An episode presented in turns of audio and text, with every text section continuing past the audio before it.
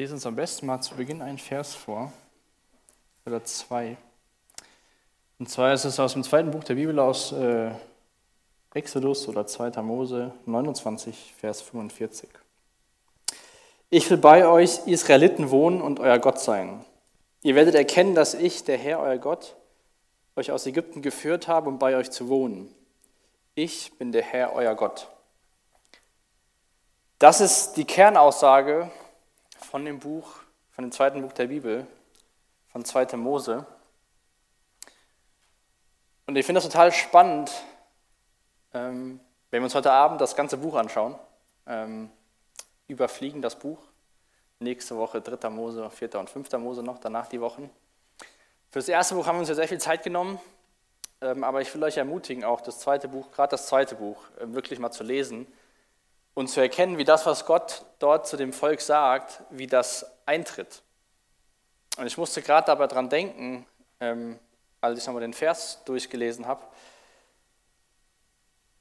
Wir glauben an Gott, der sich zu uns Menschen ausstreckt, der runterkommt, der aus dem Himmel herabkommt und der sagt, ich will bei euch wohnen.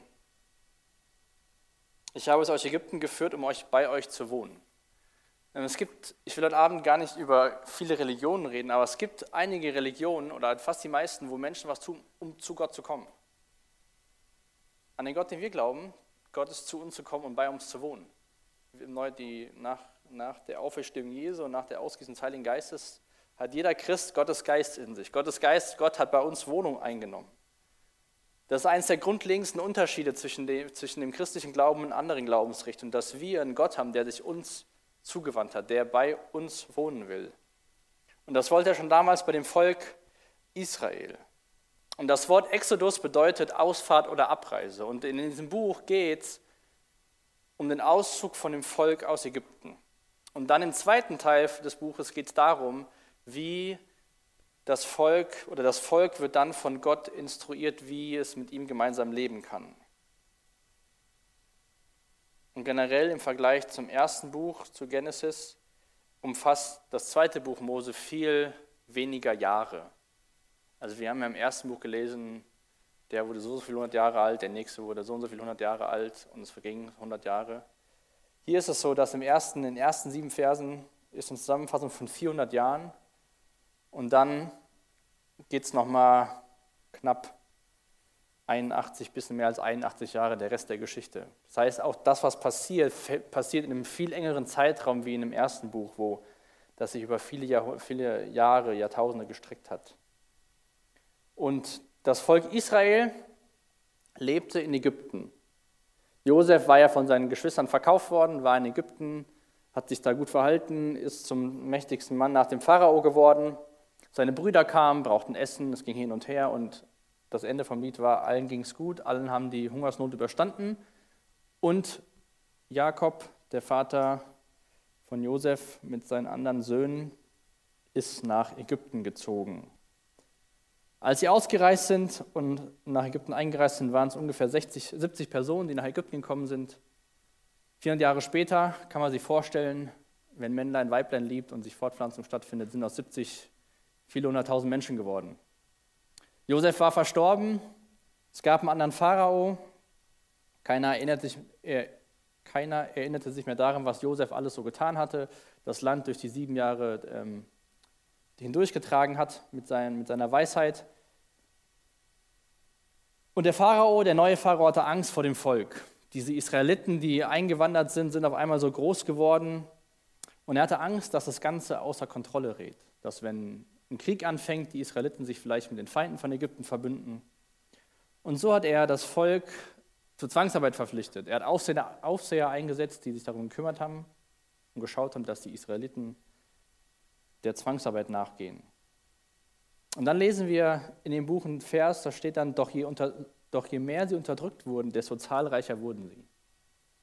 Das heißt, vom Pharao, der Plan hat nicht so ganz funktioniert. Es gab immer mehr Israeliten, man hat versucht, das Leben der, des Volkes Israel unerträglich zu machen. Es wurde Gewalt angewendet, es wurde alles versucht, dass die Israeliten keine Freude mehr im Leben haben. Und dann ging der Pharao so weit, dass er gesagt hat zu den Hebammen, wenn die hebräischen Frauen einen Jungen gebären, bringt ihn um. Dann lesen wir davon, dass die Hebammen Gott mehr fürchteten, als Pharao uns nicht getan haben. Der Pharao hat dann gesagt, gut, alle Jungen, die geboren werden von Hebräern, müssen in Nil geworfen werden, wenn ihr davon mitbekommt. Pharao wollte es versuchen, dass das Volk sich irgendwann nicht mehr vermehren kann, weil ohne, ohne Männer und nur mit Frauen können keine Kinder entstehen. Und in dieser Zeit, wo dieses Volk so mächtig geworden ist, aber der Pharao Angst hatte und alles versucht hat, dass keine männlichen Kinder überleben, zu dieser Zeit ist Mose geboren. Und seine Mutter hat ihn in so einen Korb gesetzt und auf den Nil getan. Dieser Korb kam über das Wasser zu der Tochter vom Pharao. Mose wurde großgezogen am Hof des Pharaos. Und Mose ist die Person, die Gott gebraucht hier in diesem zweiten Buch hauptsächlich, um die es meistens geht. Aber dann, als Mose ein bisschen älter war und er wusste, dass er hebräischer Herkunft war, hat er gesehen, wie die Ägypter sein Volk behandeln, hat dann einen Aufseher umgebracht und musste fliehen und war erstmal weg. Während er geflohen war, hat das Volk Israel angefangen, zu Gott auszurufen und hat gesagt, wir brauchen Hilfe, wir, wir schaffen das nicht mehr, wir brauchen Erlösung. Und dann, vielleicht kennen einige von euch die Geschichte, ist Gott dem Mose in Midian erschienen, mit dem, die Geschichte mit dem brennenden Dornenbusch. Und Mose hatte Angst. Der hat nicht sofort gesagt, juhu, ich habe eine Aufgabe, sondern nee, such dir jemand anders. Und dann ging das ein bisschen hin und her zwischen Mose und Gott. Hatte Angst und dann wurde Mose mit seinem Bruder Aaron zum Pharao geschickt. Mose hat gesagt, okay, mein Bruder, der kann gut reden, ich kann das nicht, dann gemeinsam kriegen wir das irgendwie hin. Sind zum Pharao, haben gesagt, gut, lieber Pharao, ähm, wir wollen, dass du unser Volk freilässt. Natürlich hat der Pharao nicht gesagt, gute Idee, Mose, ich hätte euch eigentlich schon längst ziehen lassen können, sondern hat angefangen, das Volk noch schlimmer zu unterdrücken. Es wurde schlimmer als vorher. Diese Forderung nach Freiheit endete in noch mehr Unterdrückung. Und das Volk, die Israeliten, haben Mose angeklagt, haben gesagt, was hast du da getan? Warum bist du nur zum Pharao gelaufen und hast gefordert, dass wir freigelassen werden? Vorher war es schon schlimm, aber jetzt ist es noch viel schlimmer. Das waren so die ersten fünf Kapitel im Schnelldurchlauf. Und dann in Kapitel 6 lesen wir, kurz nachdem das alles passiert ist, folgende Verse. Da spricht Gott zu Mose aus Kapitel 6, Vers 6, wenn ihr mitlesen möchtet. Darum richtet den Israeliten aus, ich bin der Herr und ich werde euch aus der Zwangsarbeit in Ägypten befreien. Ich rette euch aus der Sklaverei, ich erlöse euch mit einem starken Arm und durch gewaltige Strafgerichte. Ich will euch als mein Volk annehmen und euer Gott sein. Ihr sollt erkennen, dass ich der Herr, euer Gott bin, der euch aus der Zwangsarbeit in Ägypten befreit. Ich bringe euch in das Land, das ich Abraham, Isaak und Jakob mit einem Schwur zugesagt habe. Euch übergebe ich es als Eigentum. Ich, der Herr. Das macht Mut, so eine Aussage, oder? Dann schaut mal den Vers 9. Mose gab es den Israeliten weiter, was Gott gesagt hatte. Doch die glaubten ihm nicht. So entmutigt und erschöpft waren sie von der schweren Arbeit.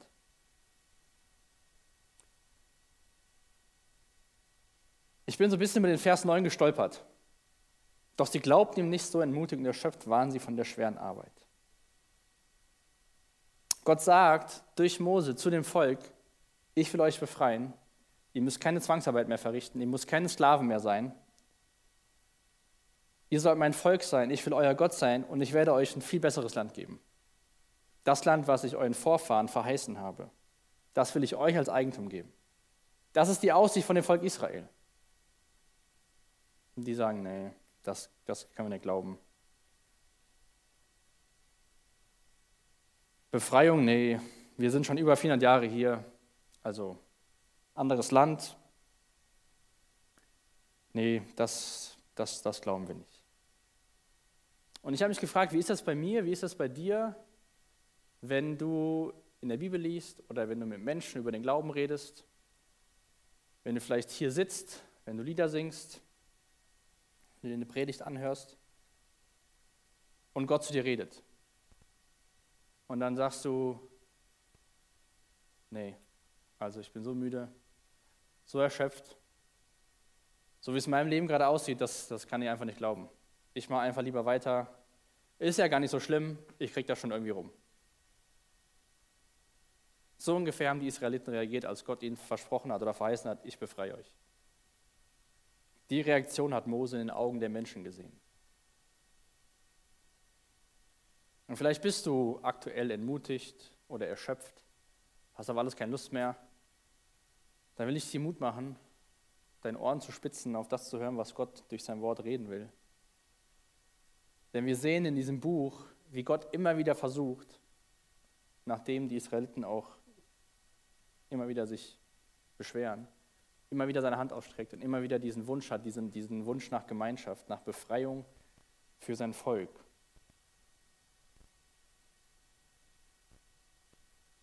Das Volk hat Gottes Botschafter Mose nicht geglaubt. Viele Jahre später hat das Volk Israel auch Gottes Botschafter in Form von Jesus Christus nicht geglaubt und haben ihn abgelehnt, haben gesagt, nee, du bist nicht der, der kommen sollte. Und so sehen wir in der ersten Hälfte von diesem Buch, von dem zweiten Buch der Bibel, warum Gott als Herr und Retter den Dienst und die Verehrung von dem Volk Israel verdient. Und in der zweiten Hälfte sehen wir, wie dann Israel ihm als König dienen sollte und ihn verehren sollte. Ich sage bewusst sollte, weil wenn man das Buch durchliest, sieht man, dass es nicht immer der Fall war. Und wie gesagt, am Anfang geht es um diese Befreiung aus, aus Ägypten. Dann zieht Israel durch die Wüste bis zum Berg Sinai. Dort schließt Gott einen Bund mit dem Volk. Dann bekommen sie Anweisungen, kapitelweise Anweisungen, wie sie das äh, Heiligtum, wie sie die, die Stiftshütte bauen sollen und was der Priesterdienst beinhaltet.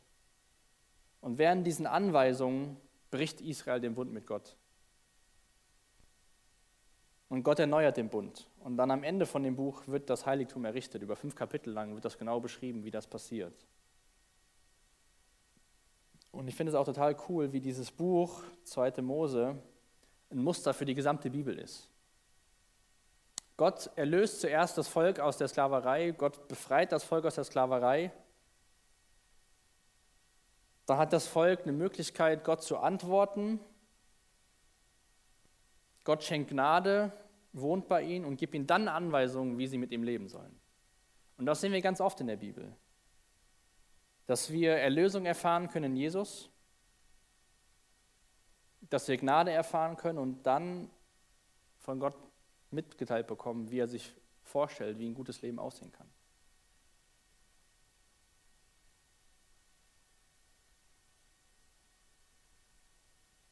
Und deswegen lade ich dich ein, dir mal Zeit zu nehmen, diesen, das, das Buch 2. Mose, Exodus mal durchzulesen und darauf zu achten, wie Gott immer wieder versucht, seine Hand auszustrecken, das Volk wieder irgendwas anderes macht.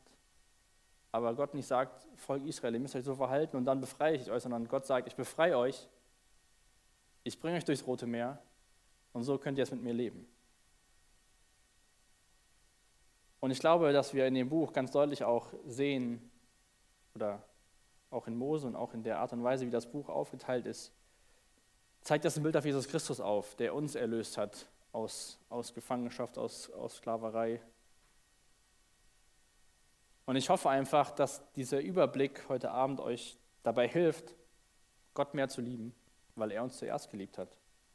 Ähm, nicht, dass man unbedingt mehr Wissen erfährt, das ist auch schön zu wissen, wie das mit dem Volk abging, aber vor allem, dass dass ihr erkennt, wie Gott, sich, wie Gott mit Menschen handelt. Dass es nicht in Gott ist, wo wir was erreichen müssen, was tun müssen, damit Gott sich naht, sondern dass Gott sich naht und dann dürfen wir in ihm Dinge tun. Erlösung, Gnade und dann kommen die Anweisungen. Und wir sehen auch in diesem Buch, da lese ich gleich noch Verse vor, wie Gott sich selbst beschreibt. Wie gesagt, das ganze Buch an einem Abend ist unmöglich durchzupredigen. Man könnte einzelne Predigten über die Berufung von Mose machen. Zehn Plagen sind in dem, in dem Buch drin. Zum ersten Mal wird das Volk Israel dazu aufgefordert, das Passalam zu feiern, kurz bevor sie ausziehen nach der zehnten Plage. Die Zeit in der Wüste, wo Gott sie mit Manna versorgt. Dann bekommen sie die zehn Gebote und dann am Ende auch der Bau von der Stiftshütte. Also da gibt es ganz viele verschiedene Themen. Aber mir ist es echt wichtig, heute Abend deutlich zu machen, was Gottes Agenda war mit dem Volk und was sein Wesen ist. Und so ein bisschen wünsche ich mir auch, dass wir uns so sehen wie das Volk Israel so in der Wüste. Im Neuen Testament in Hebräer 13, Vers 14 wird das gut beschrieben. Da schreibt der Schreiber, denn hier auf der Erde gibt es keinen Ort, der wirklich unsere Heimat wäre und wo wir für immer bleiben könnten. Unsere ganze Sehnsucht gilt jener zukünftigen Stadt, zu der wir unterwegs sind.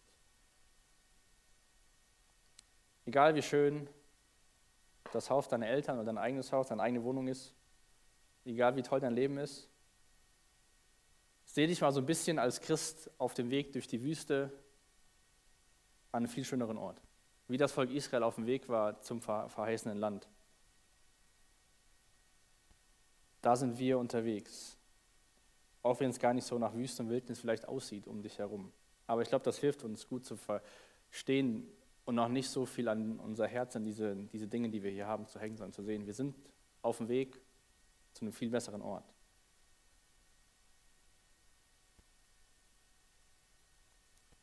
Ich weiß nicht, wie du vielleicht auch jetzt so denkst, so ja, Altes Testament, gut, ein anderer Gott, andere Zeit, das, das hat mir gar nichts zu sagen. Da lese ich gar nicht, was ich tun soll.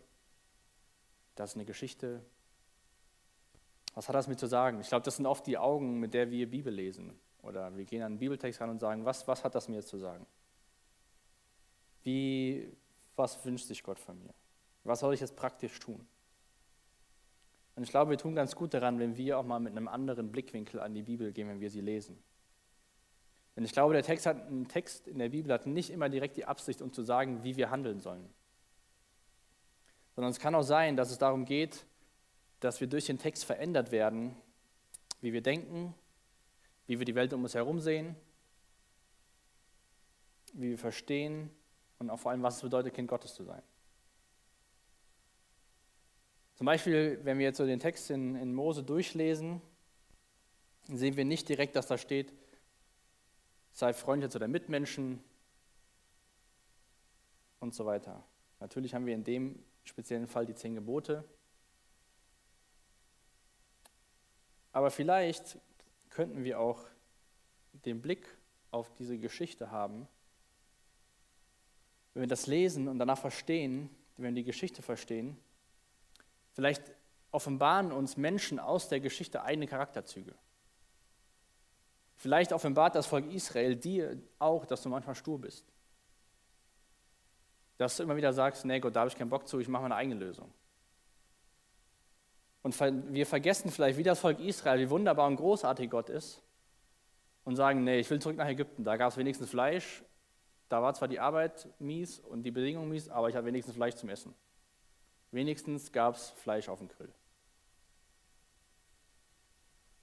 Und wenn wir das vielleicht sehen als Spiegelbild, von dem wir uns schon mal verhalten, können wir vielleicht erkennen, wie wunderbar und großartig Gott ist. Und dadurch auch Jesus klarer sehen, was sein Auftrag auf dieser Welt war. Es geht nicht immer darum, dass wir lesen, Benny, du musst heute das und das tun. Sondern es geht, daran, geht darum, Gott besser kennenzulernen und dadurch sich selbst besser kennenzulernen. Sonntags morgens redet der Micha durch das Buch Ruth. Auch da gibt es Beispiele von Menschen, wie die handeln, die oftmals ein Spiegelbild von uns selbst sind. Mal im Positiven, mal im Negativen. Von daher meine erneute Ermutigung, dieses Buch durchzulesen und nicht zu gucken, was sagt mir jetzt Gott, sondern diese Geschichte zu sehen, wo Gott Geschichte mit einem Volk schreibt und zu gucken, was das für ein Leben bedeuten kann. Aber wie gesagt, heute Abend geht es hauptsächlich darum, diesen Wunsch von Gott, dass er bei dem Volk wohnen will. Und zwei Verse aus 2. Mose 34, da könnt ihr mal aufschlagen, das ist Kapitel 34. Da werden wir uns zwei Verse ein bisschen genauer anschauen.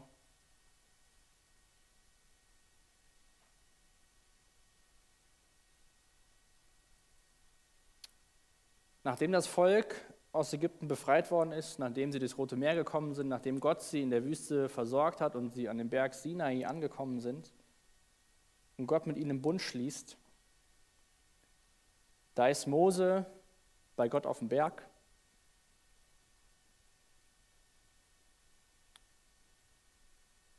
Und da hat Mose für sich persönlich mit Gott eine ziemlich, ziemlich coole Erfahrung.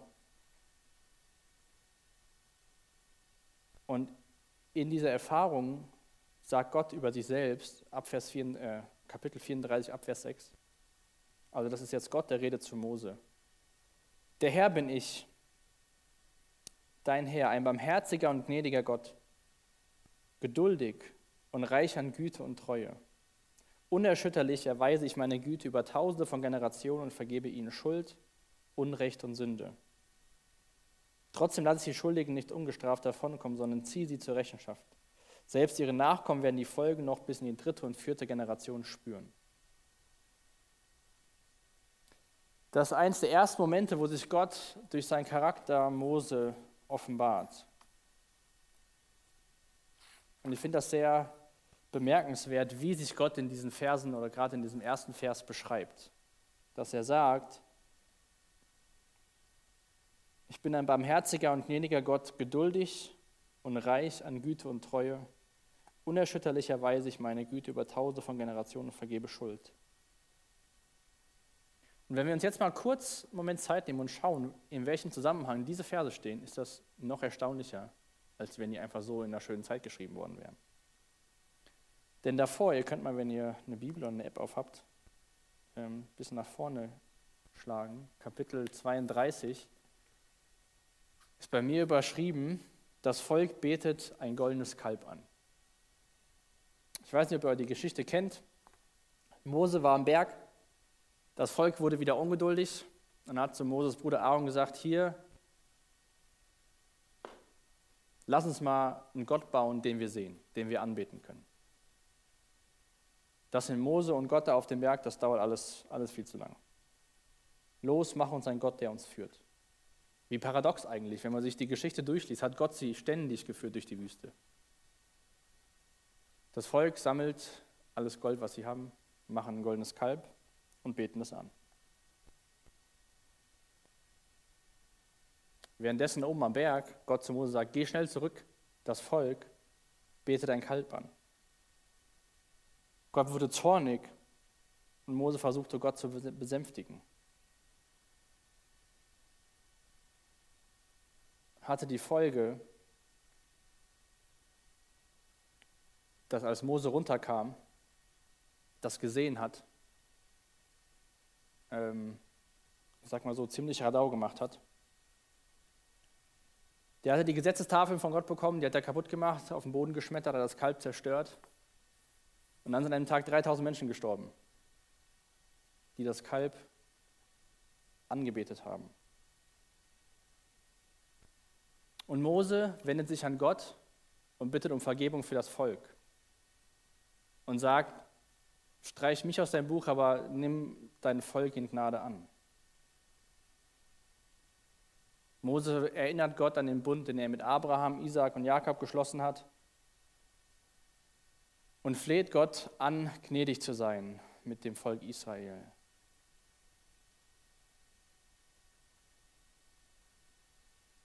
Und Gott sagt, ich kann jetzt nicht mehr bei dem Volk sein.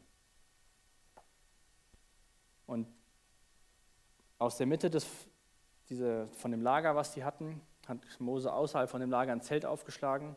Dort hat sich Mose mit Gott getroffen. Und Mose hat dann Gott die, die Bitte gestellt, lass mich deine Herrlichkeit sehen, als er da in dem Zelt war. Und Gott hat gesagt, okay, komm den nächsten Tag hoch auf den Berg. Und als er dann wieder auf den Berg geht, spricht Gott diese Worte zu ihm. Ich bin barmherziger und gnädiger Gott, geduldig und reich an Güte und Treue. Wie ist das bei dir in deinem Leben schon mal, wenn du so im Tal bist? Ja, und denkst du Gott, wann passiert jetzt mal was? Ich habe keine Lust mehr zu warten. Ich will mal irgendwas anbeten, was ich sehe das reicht mir nicht. Dann bauen wir uns unsere Kälber oder suchen uns andere Dinge, die uns helfen sollen. Andere Menschen vielleicht beten für uns. bitten Gott um Vergebung. Und Gott, wie bei Mose, sagt dann, ich bin barmherziger, gnädiger, geduldiger Gott. Mit was hat das Volk Israel so einen Gott verdient? Die immer wieder allein schon nach dem Auszug gesagt haben, nee, hier, da gab es Fleisch, hier gibt es kein Fleisch. Wir wollen jemanden haben, der uns führt. Wir suchen uns dann andere Auswege, denken so, ja Gott, mit dir kann man nichts mehr anfangen. Und das ist echt krass, wie oft die so Gott gegenüber Ablehnung zeigen. Und dann sagt trotzdem Gott, ich bin barmherzig und gnädig. Ich erweise meine Güte und vergebe Schuld, Unrecht und Sünde. Weil Gott den Wunsch hat, ich sage mal den Vers aus Kapitel 29, ich will bei euch Israeliten wohnen und euer Gott sein. Gott wollte Gemeinschaft mit diesem Volk haben. Das war das Ziel von dem, von, von dem zweiten Mose. Das ganze Buch handelt davon, dass Gott Gemeinschaft mit dem Volk haben will. Gott Gemeinschaft mit, seinen, mit seinem Volk haben will. Das ist Gottes Wunsch auch heute noch. Wenn wir im Neuen Testament davon lesen, dass Jesus für uns starb, als wir noch Sünder, seine Feinde waren. Ich weiß nicht, ob das manchmal dir so in deine Gedanken kommt. So, ja, Jesus, so, wenn ihr davon mal vorstellt, Feind, wer stirbt für seine Feinde? Andere Menschen wollen eigentlich, dass die Feinde sterben, nicht man stirbt für Feinde. Da hat Jesus angefangen, den ersten Schritt zu machen und ist für uns gestorben, als wir noch Feinde waren, beschreibt es Paulus. Gott war dem Volk Israel gnädig, obwohl es keinen Grund gab, Gnade um Barmherzigkeit zu zeigen, weil das Volk völlig undankbar war. Das Volk war rebellisch und hat vergessen, was Gott getan hat. Sie haben anscheinend vergessen, wie schlecht es ihnen wirklich ging in Ägypten.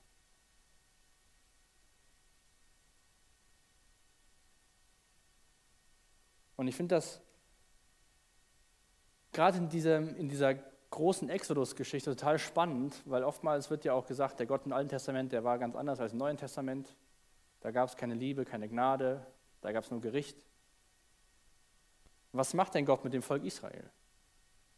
Ist es, er ist gnädig, er vergibt. Er zeigt seine Liebe in dem Sinne, dass er sich immer wieder um das Volk kümmert, obwohl das Volk sagt, das war's. Gott ist voller Mitgefühl oder Barmherzigkeit, wie es in dem Vers steht.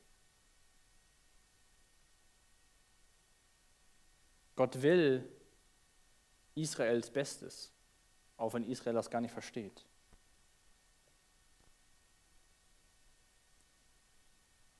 Gott ist, hier steht reich an Güte, in anderen Übersetzungen steht langsam zum Zorn.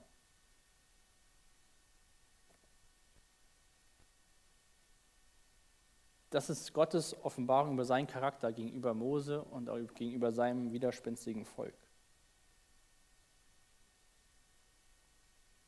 Das Wort Gnade ist so wichtig, dass wir verstehen, was es wirklich bedeutet, auch wenn wir schon lange Gott nachfolgen und schon lange verstanden haben. Ein Kommentator hat gesagt, und es gibt auch kein größeres Wort in der Sprache als das Wort für das unverdiente, freie Geschenk der Liebe Gottes. Gnade. Gott war mit dem Volk gnädig. Und ich wünsche mir wirklich, dass wir so diese, wenn du die Vorstellung hast von einem bösen Gott im Alten Testament und einem guten Gott im Neuen Testament, dass diese Stelle, aber auch diese gesamte Geschichte, die dabei hilft, das, das Gegenteil zu sehen, dass Gott der gleiche im Alten Testament und der gleiche im Neuen Testament ist. Dass er im Alten Testament Gnade und Barmherzigkeit zeigt und auch im Neuen Testament Gnade und Barmherzigkeit zeigt. Und Jesus ist auch ziemlich hart im Neuen Testament, wenn Leute ihn ablehnen. Wenn wir das mal genau nachlesen, was passiert, wenn Leute Jesus ablehnen. Und das lesen wir auch hier in dem Vers dass wenn wir Gottes Liebe und seine Vergebung ablehnen, dann wird Gott richten und das Gericht hat auch Folgen. Und es ist hier beschrieben, dass die Folgen bis in die dritte, vierte Generation zu spüren sind. Das ist eine Art und Weise auszudrücken, dass es nicht irgendwann aufhört. Das hat Folgen, wenn wir sagen, nee Gott, auf deine Gnaden, auf deine Liebe habe ich keine Lust. Ich gehe meine eigenen Wege.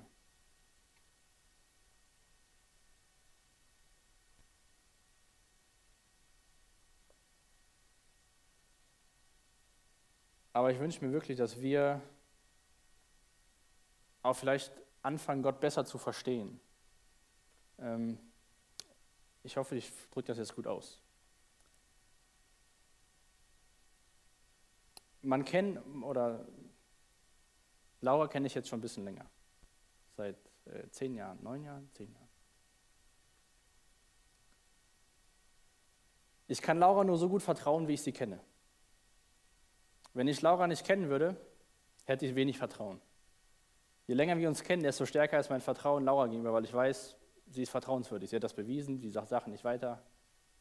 Sie will mein Bestes. Und ich glaube, so ist es auch in unserer Beziehung zu Gott. Wenn wir Gott nicht besser kennenlernen, dann kann ich und andere Leute, man kann das singen, kann man auch sagen, Gott ist so treu, Gott ist so groß, Gott ist so gütig, Gott ist so gnädig, Gott ist so toll.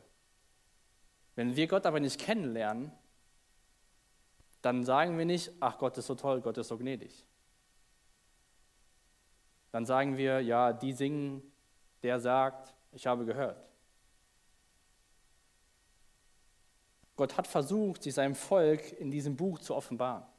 Gott hat versucht, sich seinem Volk zu erkennen zu geben.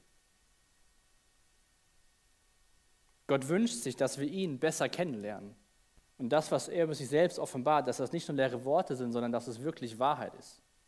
Aber dafür braucht es eine Beziehung.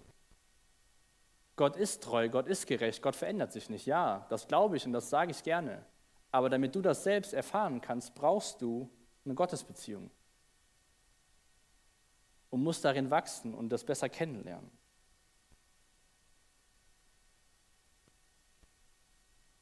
Und dieses Bild vom Volk, das aus Israel, aus, Israel, aus Ägypten erlöst worden ist, ist ein starkes Bild für unsere Errettung aus unserem Ägypten.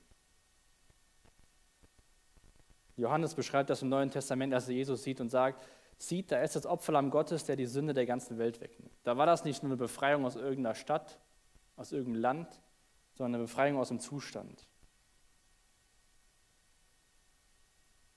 Und auch diese Gesetze am Berg Sinai, das ist nicht die Grundlage, warum Israel zu Gott kommen kann, sondern das sind die Rahmenbedingungen, nachdem, das Volk, nachdem Gott sich dem Volk genaht hat. Dann sind das die Rahmenbedingungen von Gott für das Volk, wie sie sich verhalten sollen.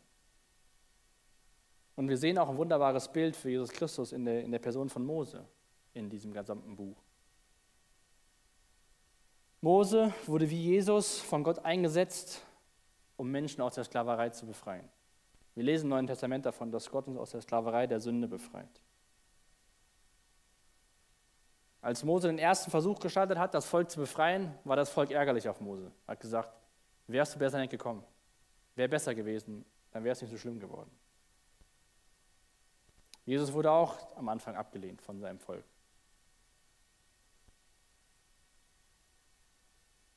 Am Ende von den zehn Plagen, wo das erste Passa gefeiert wurde, hat Gott das Volk durch quasi Blut aus Ägypten gerettet.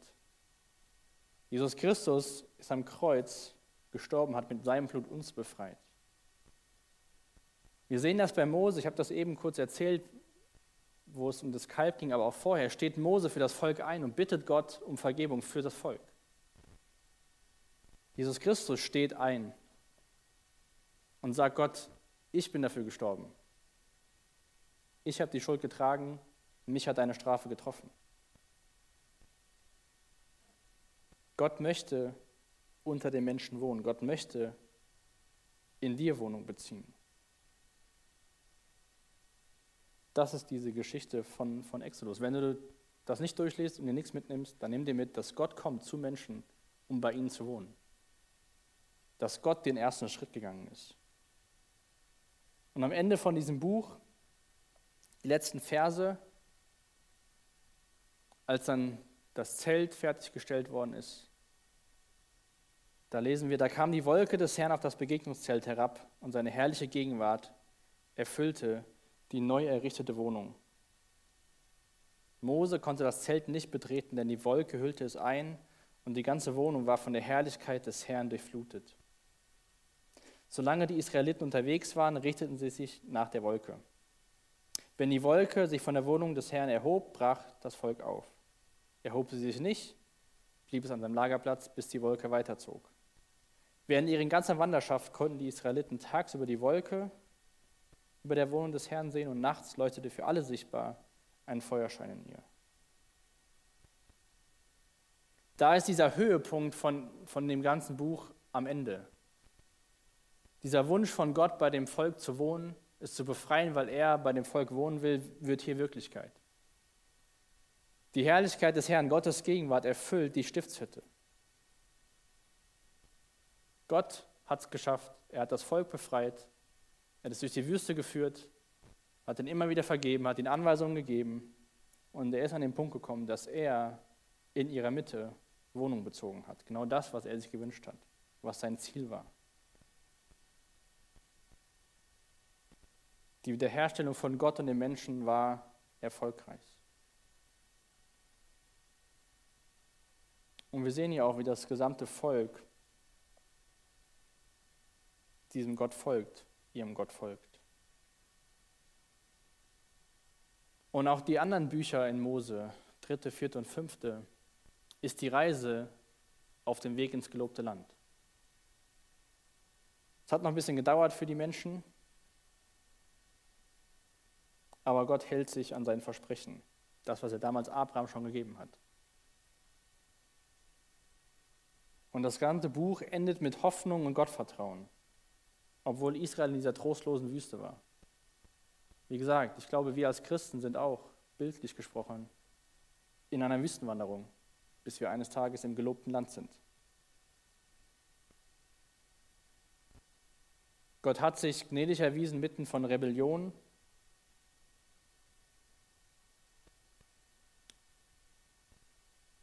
Und wir können glaube ich, Zuversicht aus dieser Geschichte mit Gott und seinem Volk schöpfen. Denn dieser Gott aus dem Alten Testament ist der gleiche Gott im Neuen Testament und der gleiche Gott in 2020. Deswegen mache ich dir Mut, wirklich Gott besser kennenzulernen. Ich glaube, es gibt kein, kein, kein Level in deinem Leben und in meinem Leben, wo wir sagen, ich kenne ihn durch und durch. Das kann Gott über dich sagen, aber nicht über Gott. Ich kenne Laura besser, aber noch nicht durch und durch. Manchmal frage ich mich auch, was war das jetzt? Ja, Spaß. Nee, wirklich. Das ist Gott. Gott möchte Gemeinschaft mit uns haben. Und ich lade dich wirklich ein, ihn besser kennenzulernen, damit er dir wirklich seine Treue und seine Gnade erweisen kann. Dass du das selbst spürst.